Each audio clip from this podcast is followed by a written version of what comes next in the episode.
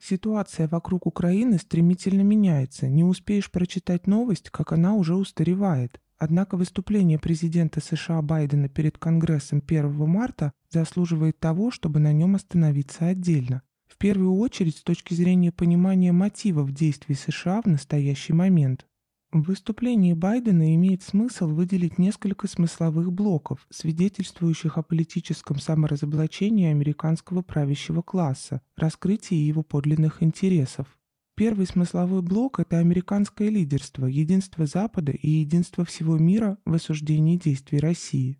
Казалось бы, Байден может быть доволен, европейские союзники выстроились в шеренгу, на перегонки соревнуясь между собой в угаре санкционной истерии а на заседании Генеральной Ассамблеи ООН большинством голосов была принята антироссийская резолюция. Однако лидерство, достигнутое не благодаря моральному авторитету, политическому весу и экономическим достижениям, а путем агрессивного давления, подкупа и угроз – это иллюзия. Скоро эта иллюзия исчезнет. Это произойдет тогда, когда рядовой западноевропейский обыватель осознает, что несет ему еще более единый Запад, как отразится на его финансах и повседневной жизни превращение Европы в крепостного, обслуживающего покупками сверхдорогого американского СПГ американский же внутренний долг? Не нужно быть пророком, чтобы увидеть перспективу. Падение уровня жизни, проседание европейской экономики обернется неминуемыми политическими потрясениями. И возможно, что уже очень скоро обнищание Европы радикально изменит ее политический ландшафт, после чего нынешнее единство Запада рассыплется как карточный домик. Бунт Европы против американского гегемона – это невероятность, а неизбежность. Теперь о голосовании за антироссийскую резолюцию на заседании Госассамблеи ООН 2 марта. Анализируя итоги, нужно обращать внимание на реальный вес поддержавших ее стран. Тот факт, что американский демарш одобрят союзники США в Европе, на Ближнем Востоке и в Тихоокеанском регионе, был ожидаем. Ожидаемо было и голосование множества карликовых государств типа федеративных штатов Микронезии, а также делегаций, по факту не представляющих свои страны. Пример – Афганистан, от имени которого голосуют в ООН бежавшие из Кабула чиновники. Гораздо важнее обратить внимание на те страны, которые не поддались давлению США, КНР, Индия, Пакистан, Иран, Вьетнам, Бангладеш, Ирак, Сирия, добрая половина африканских стран, а в них на минуточку проживает более 4 миллиардов человек. Далеко не все государства горят желанием вводить против России санкции. Среди них и Израиль, и Турция, и даже теснейшим образом связанная с США Южная Корея, которая стремится сохранить поставки в России своих автомобилей, смартфонов и бытовой техники. Схожую позицию занимают крупнейшие страны Латинской Америки – Бразилия, Аргентина, Мексика. Они также выступают против антироссийских санкций. Таким образом, мировое сообщество не стремится поголовно встраиваться в шеренгу. Единство всего мира и американское лидерство в нем – это ложь. Говоря об этом, Байден блефует и прекрасно знает об этом.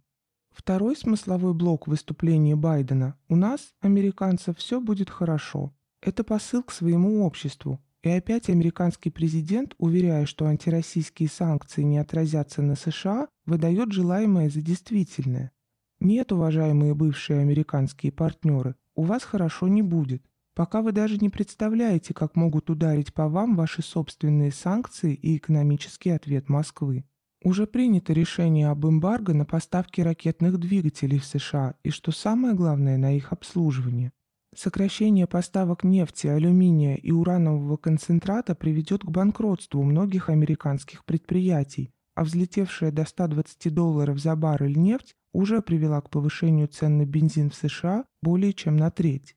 Не несет ничего хорошего для США и уход России из долларовой зоны. Это породит эффект домино и приведет к выходу из нее других государств. Уже сейчас мировой товарооборот лишь на 43% осуществляется в долларах, в то время как в 70-е и 80-е годы около 80%. А теперь зона влияния доллара будет сжиматься, подобно шагреневой коже. Этот сценарий – кошмар для Америки. Соответственно, возможности США покрывать свои внутренние потребности, обеспечивать высокий уровень жизни, жить по стандартам золотого миллиарда резко сокращаются.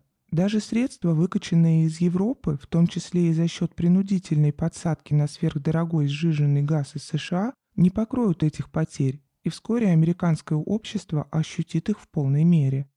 Третий смысловой блок касается Украины, жителей которой Байден назвал иранцами. И речь в данном случае не о деменции американского Брежнева, а о бессознательном выбросе информации, о том формате восприятия, сквозь призму которого американские власти смотрят на украинцев. Им глубоко безразлично, что из себя представляют украинцы, каковы их язык и культура, и даже то, как они выглядят. В американских СМИ картинки с украинскими беженцами иллюстрируются лицами то ли иранских, то ли афганских женщин. Украинские туземцы – это просто человеческий материал, который обречен на роль сакральной жертвы во имя торжества американской геополитической магии.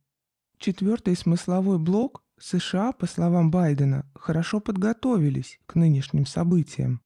Здесь американский президент достиг новых высот политического саморазоблачения – ибо весь комплекс мер, задействованных против России, не только экономических, но также информационных, культурных, поставок оружия Украине, не оставляют даже мысли о том, что это импровизации нескольких последних дней. При этом группировка, захватившая власть США после президентских выборов в ноябре 2020 года, готовилась к войне с Россией очень давно. Вполне вероятно, что еще до того, как она взяла под свой контроль Белый дом. Сейчас уже понятно, что экономический ядерный удар в купе с культурным и информационным тщательно планировался именно под ситуацию спровоцированного военного конфликта в его горячей фазе, при которой представители целых отраслей западного бизнеса будут вынуждены присоединиться, а не протестовать против грядущего разорения. Военная операция на Украине была неизбежна, но в соответствии с американскими ожиданиями мы должны были начать ее, как в 2008 году в Южной Осетии, лишь двигаясь навстречу атакующему агрессору.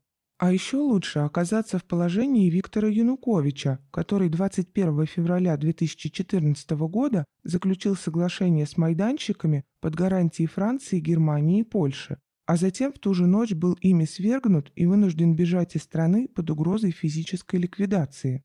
Начало военной операции на Украине, действия российского руководства и российской армии спутали карты наших врагов. В результате Америке пришлось развязывать против нас тотальную, погибельсу, войну в политической, экономической, информационной, культурной и спортивной сфере не в ситуации наступления киевского режима, а на фоне отступления и разгрома своих украинских прокси. Сейчас вложения в украинскую военную инфраструктуру обнулились, построенных на британские и американские деньги баз больше нет, да и подготовленным инструкторам НАТО, украинским киборгам нового разлива, воевать осталось недолго. Отсюда, видимо, и некоторые истерические нотки в выступлениях Байдена, в том числе и завуалированные угрозы руководителям России, которые, мол, изолированы и даже не представляют, что их ждет. Однако изоляция России – это еще одна иллюзия, присущая американскому великодержавному сознанию. Конечно, Америка еще сильна, и многие государства вынуждены с этим считаться. Однако уже с 2014 года было ясно, что гегемония США пошатнулась, и процесс переформатирования однополярного мира начался. После того, как будут подведены итоги военной операции на Украине, этот процесс многократно ускорится. Доминированию США приходит конец. Впереди набирающие силу процессы деглобализации, выстраивание новых центров силы, новых политических и экономических альянсов по всему миру, на Ближнем Востоке, в Азии, в Африке, в Латинской Америке, а через некоторое время, возможно, и в Европе.